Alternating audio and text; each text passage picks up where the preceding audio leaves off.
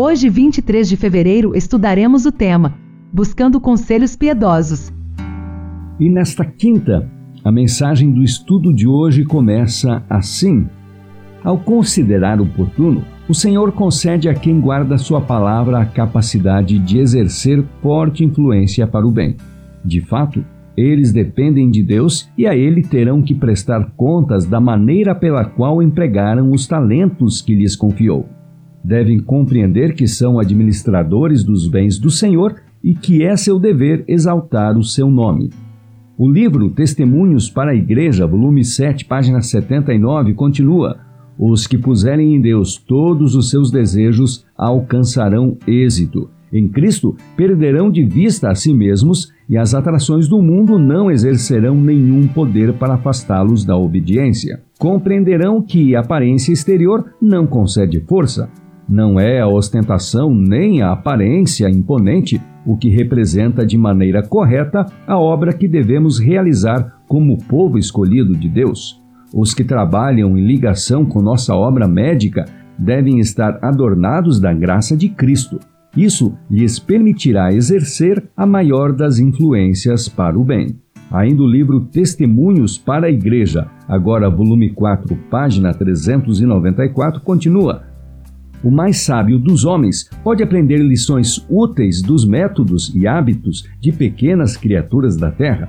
A abelha operária dá um exemplo aos seres humanos inteligentes que eles fariam bem em imitar.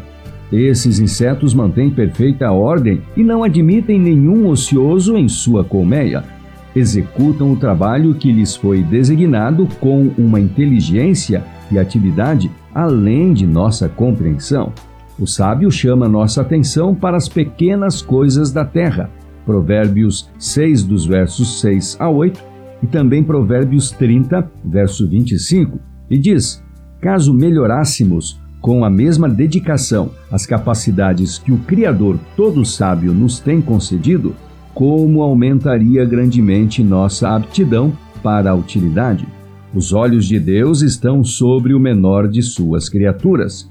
Não considera ele então o ser humano formado à sua imagem e dele requer o justo retorno por todas as vantagens que lhe tem concedido? Jesus tem entregue seus bens a seus servos era após era. Geração após geração tem acumulado o depósito herdado. Os talentos têm aumentado grandemente com o uso e têm chegado até nós. Somos semelhantes a servos contratados. Ele nos comprou, pagou o dinheiro do resgate com seu próprio sangue para garantir nosso serviço voluntário. E encerrando nosso estudo de hoje com um texto da Meditação Olhando para o Alto, de 1983, do dia 25 de novembro, página 337. Tudo que Deus pede de você é somente que utilize os talentos que lhe foram confiados. Se você pensa que Deus lhe deu cinco talentos, então conforte-se com o fato de que ele não requeriria de você o lucro de dez.